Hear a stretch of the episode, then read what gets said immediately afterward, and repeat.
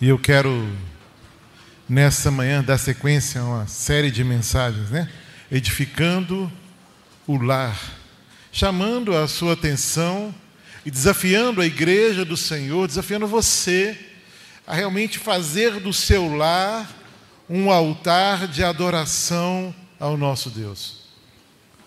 E quando a gente pensa em altar, e em especial nós olhamos para o Antigo Testamento, altar era o lugar onde o povo de Deus demonstrava sua gratidão ao Senhor.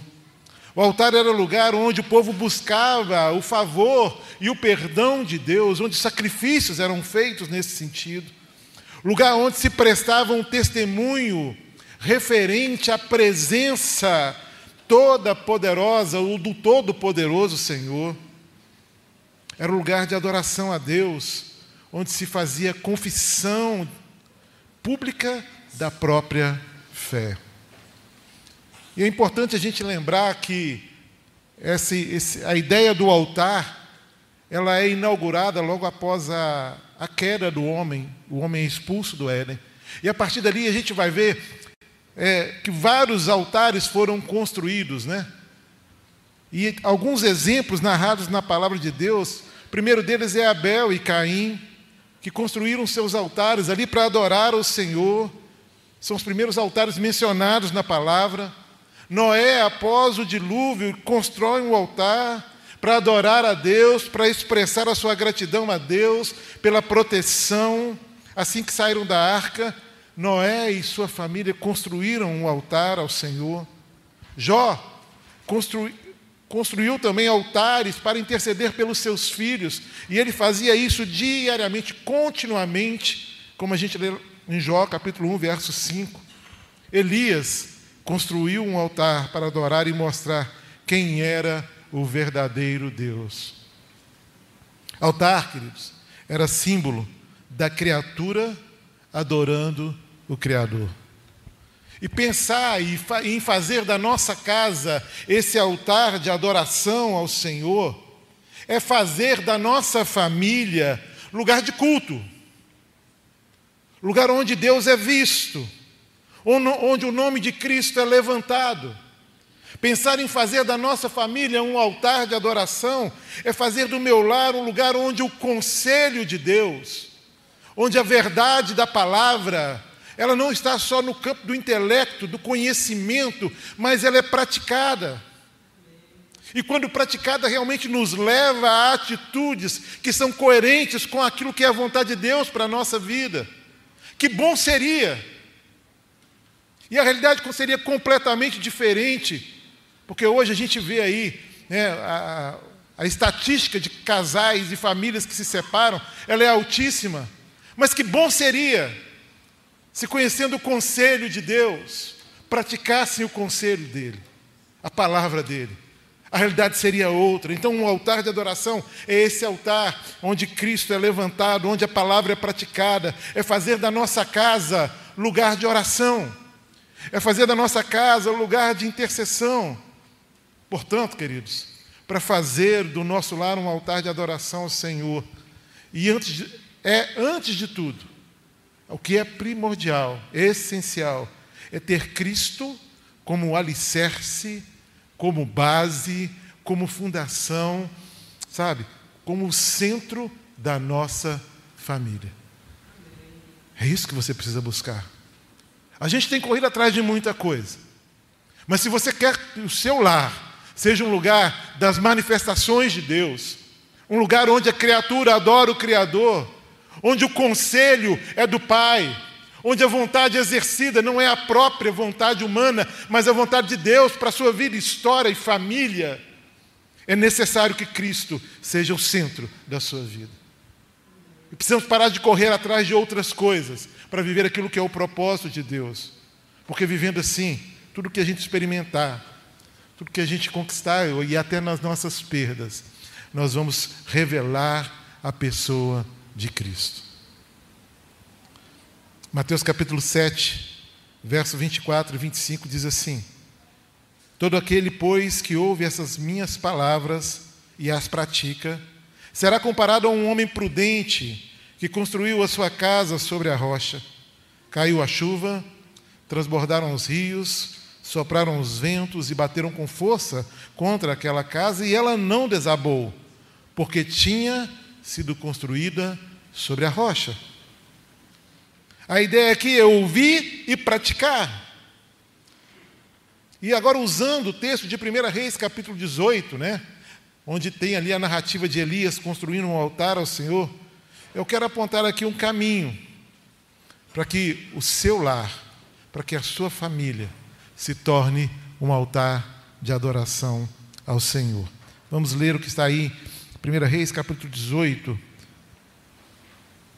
a partir do verso 30 até 33. Então Elias disse a todo o povo: Aproximem-se de mim. E todo o povo se aproximou dele. E Elias restaurou o altar do Senhor que estava em ruínas. Pegou doze pedras, segundo o número das tribos dos filhos de Jacó, a quem tinha vindo a palavra do Senhor, dizendo: O seu nome será Israel.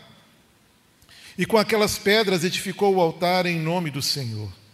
Ao redor dele fez uma vala capaz de conter duas medidas de sementes, e então armou a lenha e cortou o novilho em pedaço e os pôs sobre a lenha.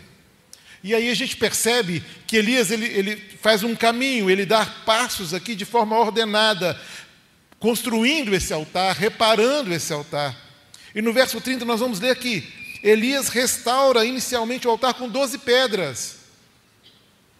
Segundo o número dos filhos das tribos, dos filhos de Jacó, o altar havia sido derrubado. E talvez, querido, você que me ouve agora nessa manhã, tenha, assim como Elias, de dar esse primeiro passo. Porque talvez você olhe para a sua vida familiar, para este altar que deveria ser a sua vida familiar e percebe que ele está em ruínas, que ele foi destruído, que ele está derrubado e você precisa dar um passo no sentido de restaurar aquilo que havia sido quebrado, aquilo que foi destruído, aquilo que sofreu as influências desse tempo, do ego, aquilo que sofreu as influências da vontade própria, de uma imposição pessoal, quando na verdade a minha casa e a sua casa precisam ser e viver para a glória de Deus. Lares divididos, altares quebrados, quebrados por ideologias que se opõem à palavra de Deus, mas que foram acolhidas dentro da família, que foram acolhidas no coração do homem, da mulher, do pai, da mãe, do filho. Grande é a destruição de nossas famílias por conta do liberalismo que tem sido acolhido nos nossos, nas nossas famílias, que relativiza todas as coisas, que tira de ordem aquilo que está em ordem, que rompe com os limites, que geram segurança no lar. Quantas coisas têm sido acolhidas no seio das nossas famílias que tem levado à destruição deste altar, fazendo com que o nosso lar não seja um lar que glorifique o nome do Senhor, que não seja um lar onde Deus é visto nas nossas ações e reações. Tanta gente, tanta família destruída, porque não vivem a vontade de Deus, mas vivem as suas próprias vontades, que entende que o eu vem antes de Cristo na família. Quantas são as famílias onde o nome de Cristo não é levantado por conta dos maus hábitos? Sabe? Por conta de desrespeito, por conta de negligência, por conta de omissão. A gente vive um tempo onde muitos pais têm terceirizado a educação dos seus filhos onde muitos pais não se sentem responsabilizados, não tomaram posse da palavra do sacerdócio, que é seu, meu irmão, para cuidar dos seus filhos, da sua esposa, para pastorear o coração. E a gente está deixando a escola fazer isso, a gente está deixando os amigos fazerem isso, a gente está deixando a igreja entendendo que a igreja é a grande responsável pelo sucesso espiritual, moral e ético dos nossos filhos. Não se engane, querido. Boa parte do que eu sei, e eu não aprendi que Jesus Cristo salva na igreja, Eu aprendi que Jesus Cristo salva na minha casa.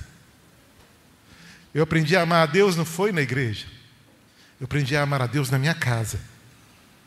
Eu entendia que eu precisava ter temor, e isso aconteceu lá dentro da minha casa, com os meus pais. Por vezes, a gente vê famílias divididas ou destruídas porque abandonaram o conselho do Senhor e já não buscam mais prioritariamente o Senhor, mas correm atrás das coisas que são desse tempo. E tem tanta gente fazendo isso. A gente vê tanto empenho das famílias para que as conquistas desse tempo aconteçam, para que os nossos filhos, para que a nossa família seja bem sucedida nesse tempo. Nada de errado, querido. Mas se isso se torna prioridade, isso se torna também pecado. Porque não adianta ganhar o mundo inteiro e perder a alma. A minha família é um altar de adoração quando Cristo é ensinado, é visto, onde a palavra é praticada. Sabe, então, busque o conselho de Deus. Ouça e pratique para que o seu altar familiar possa resistir aos ventos contrários, às tempestades que nós estamos todos sujeitos a ela. É importante juntar as pedras do altar, é importante colocar em ordem aquilo que está desordenado, para que a presença de Deus seja vista no nosso lar, na nossa história. Meus irmãos, sempre, sempre que esse altar apresentar alguma imperfeição, e aí eu falo para você que é pai, que é mãe, marido, esposa, você que é filho, sempre que o seu altar, que a sua casa, não foi esse lugar de perfeita e plena comunhão com Deus, lembre-se que é hora de dar o primeiro passo. Reúna as pedras. Você tem um propósito, o seu casamento tem um propósito, a sua família tem um propósito. Reúna as pedras. E faça de novo do seu lar um altar de adoração ao Senhor, porque enquanto há vida, há tempo de mudança se pode restaurar. Mas um lar que é altar ao Senhor é um lar que anda seguindo a vontade e a orientação do Senhor. Nossa família, como altar de adoração ao Senhor, precisa estar acima de nós mesmos. Compreende que é uma missão maior do que a gente? Ela precisa estar acima do nosso ego, ela precisa estar acima do nosso eu, pois a vida no altar, ela tem um propósito, que é glorificar o nome do Senhor. Em segundo lugar, a narrativa de, Eli, de 1 Reis 18 vai dizer que Elias cavou uma vala em volta do altar. E naquele contexto, a gente fala de separação do pecado, separação do mundo. E é o que realmente a gente deve vivenciar no nosso lar. Uma vida consagrada ao Senhor, uma vida separada para Deus. Porque a santidade, irmãos, e grave o que eu estou dizendo, a santidade é o padrão de Deus para a sua família e para cada um de nós de forma pessoal. Porque sem santidade ninguém verá o Senhor. Hebreus capítulo 12, verso 14. A santidade é pessoal, sabe? Sou eu vivendo uma vida de santidade, resistindo ao pecado, lutando contra o pecado, lutando para estar realmente submetido à vontade de Deus, submisso à palavra do Senhor. Mas é necessário que você busque isso também como família, essa sujeição a Deus, no temor, na obediência, porque só assim nós vamos resistir ao inimigo. Só assim você vai resistir aos ventos fortes que sopram sobre a sua casa, que sopram sobre a sua vida, a vida de seus filhos, seu esposo, de sua esposa. Tiago capítulo 4, no verso 7 e 8, nós vamos ler: portanto, sujeitem-se a Deus e resistam ao diabo, e ele fugirá de vocês. Cheguem perto de Deus e ele se chegará a vocês. Limpem as mãos, pecadores, e vocês que são indecisos, purifiquem o coração. Santidade, irmãos. É a forma que nós temos para resistir essa esse avalanche, esse rio de lama que tem vindo sobre as nossas famílias. Essa quantidade de ideologia e de filosofias que são, que vêm de forma sutil, mas que destroem o altar. São como cunhas que entram em áreas específicas, em brechas na nossa história e causam ali separação, problema e que destroem esse altar. Terceiro lugar, Elias empilhou a lenha sobre o altar. E a gente fala aqui de serviço, fala da necessidade de que haja em nós a disposição para investir na nossa casa, para investir na nossa família, em especial um investimento espiritual. Porque quando falamos de investimento espiritual, nós falamos de um investimento para a eternidade, de algo que vai perpetuar, de algo que vai mudar destinos, que vai mudar realidades. Então é necessário um investimento nessa hora. Oração, querido tempo devocional. Irmãos, como é difícil, como é desafiador nos dias de hoje, onde cada um tem um horário dentro de casa,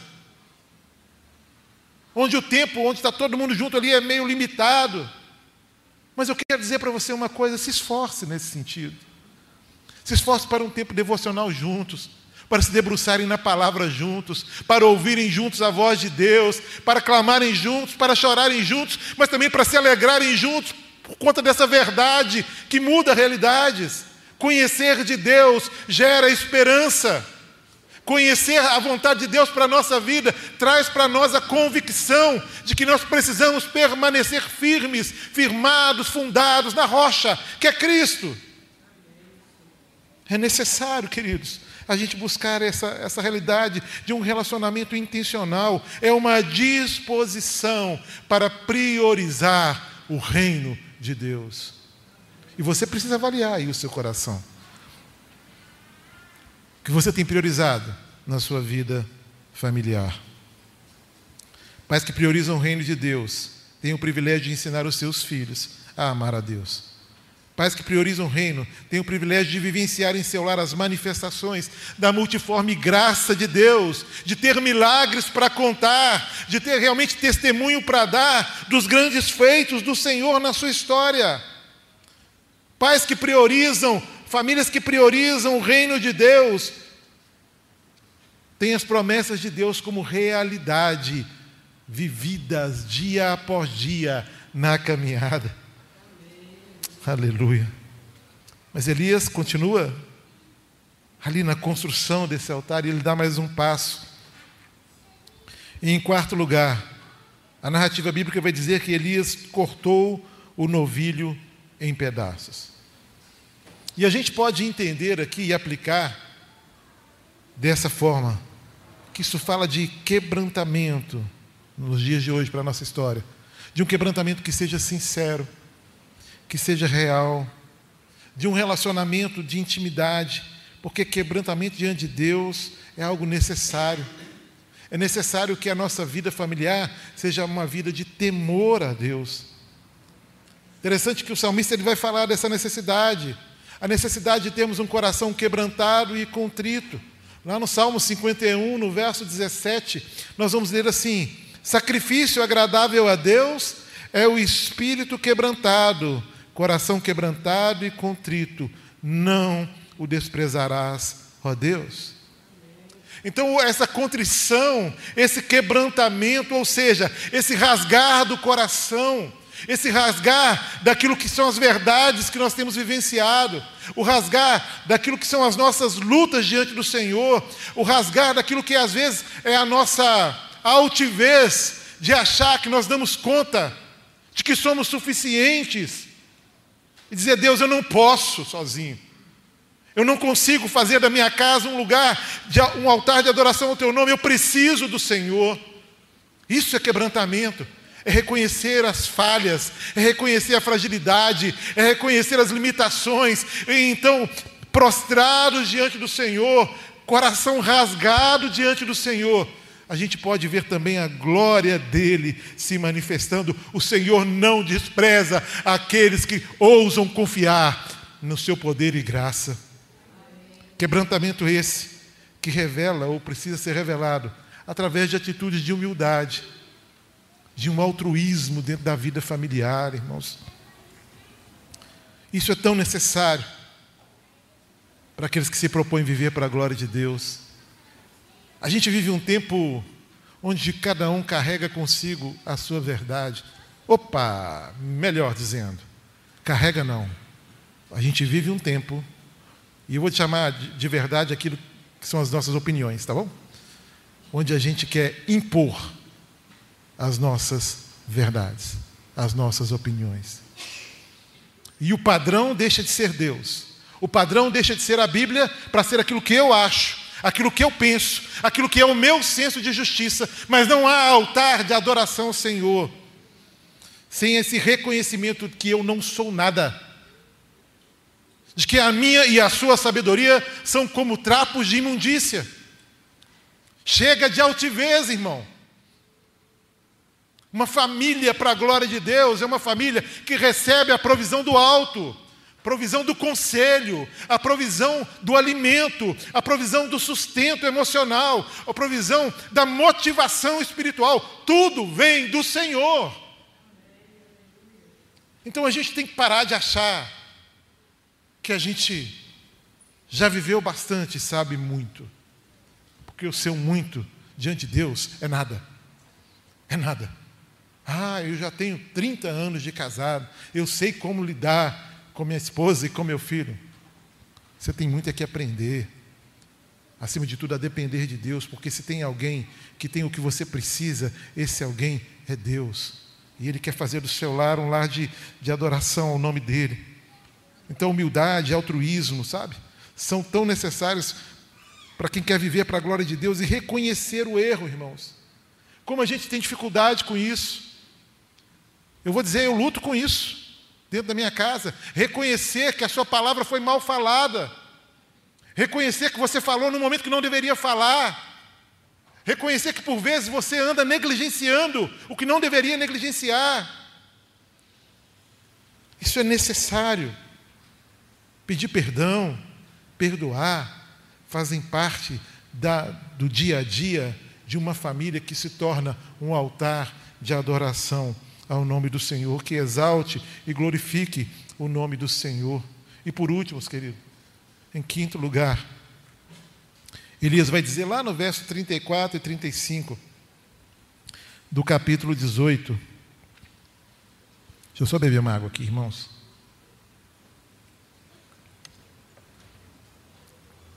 Elias disse: Encham quatro cântaros com água e derramem sobre o holocausto e sobre a lenha e disse ainda: Façam isso outra vez. E eles fizeram. E disse mais: Façam isso pela terceira vez. E eles fizeram pela terceira vez. E a água escorria do altar e enchia também a vala aberta. E a gente pode dizer aqui da necessidade que nós temos dessa água de Deus, ou seja, da palavra de Deus sobre a nossa vida, sobre essa verdade de Deus que é absoluta, que é plena, que é que não há erro, que não há contradição, mas que revela a vontade de Deus para sua casa, que revela a vontade de Deus para sua vida, para sua família. Então, por favor, querido, busque isso. Tenha a Bíblia como guia de fé e prática na caminhada de vocês. Nós declaramos isso, isso faz parte da nossa declaração batista, que a Bíblia é o nosso guia de fé e de prática. Mas, meus irmãos, o que a gente percebe na caminhada é que muitas vezes isso não está no coração. Isso está aqui, ó. Eu sei, é guia de fé e prática. Mas se eu não leio a palavra, como eu vou praticá-la? Se eu não conheço a verdade, como eu vou vivê-la? E essa é a única maneira, conhecendo a verdade, conhecendo essa palavra, que você tem para resistir, mais do que resistir, para não ser enganado por tantas mentiras que têm sido ditas aí sobre a família, sobre você mesmo. É, é extremamente necessário que você viva isso em meio a um mundo tão distante de Deus e com tantas filosofias e ideologias contrárias à revelação de Deus, que vem aí travestidas de verdade. Se você não conhece a Bíblia, você está fadado a ter o altar da sua casa destruído. Volte para a palavra. Volte para a Bíblia, irmão. É isso que nós precisamos, do conselho de Deus. Às vezes a gente busca conselho em tanto lugar. A gente busca direção em tantas coisas. Por vezes a gente conversa muito sobre o mesmo tema com muita gente, querendo algo que, que se alinha aquilo que está no nosso coração. Mas eu vou dizer uma coisa para os irmãos: boa coisa é buscarmos de Deus, na Sua palavra, o conselho que Ele tem para nós. Ele, o Deus que se revela a nós na palavra, é o maravilhoso conselheiro. É Ele. Ele, não mais ninguém. Então busque na palavra. Não ande conforme o seu coração. Não ande conforme as experiências que você já teve na vida. Não ande conforme as frustrações, os desapontamentos. Ande conforme a palavra de Deus. Considere a palavra de Deus acima, maior, mais poderosa do que a realidade de dor que talvez você esteja enfrentando agora.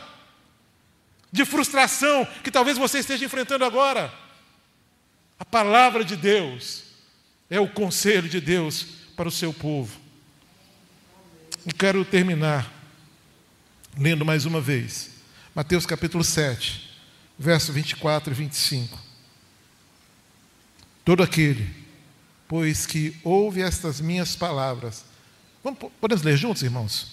Todo aquele, pois que ouve essas minhas palavras e as pratica, será comparado a um homem prudente que construiu a sua casa sobre a rocha. Caiu a chuva, transbordaram os rios, sopraram os ventos e bateram com força contra aquela casa, e ela não desabou, porque tinha sido construída sobre a rocha. Conhecer e praticar é o que vai fazer da sua vida, da sua casa, da sua família, um altar de adoração ao Senhor. Amém, irmãos? Nós vamos orar. Eu quero convidar o pastor Cioli. Ele vai orar com, com você, com sua família, que ouve essa palavra e entende que precisa talvez restaurar essa, este altar, que tem algo a ser feito.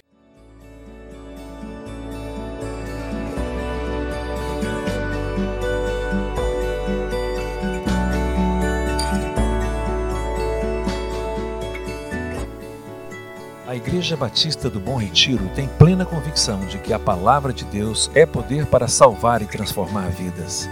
Nosso desejo é que essa mensagem tenha alcançado seu coração. Para saber mais sobre quem somos e em quem acreditamos, acesse ibbrpatinga.com.br.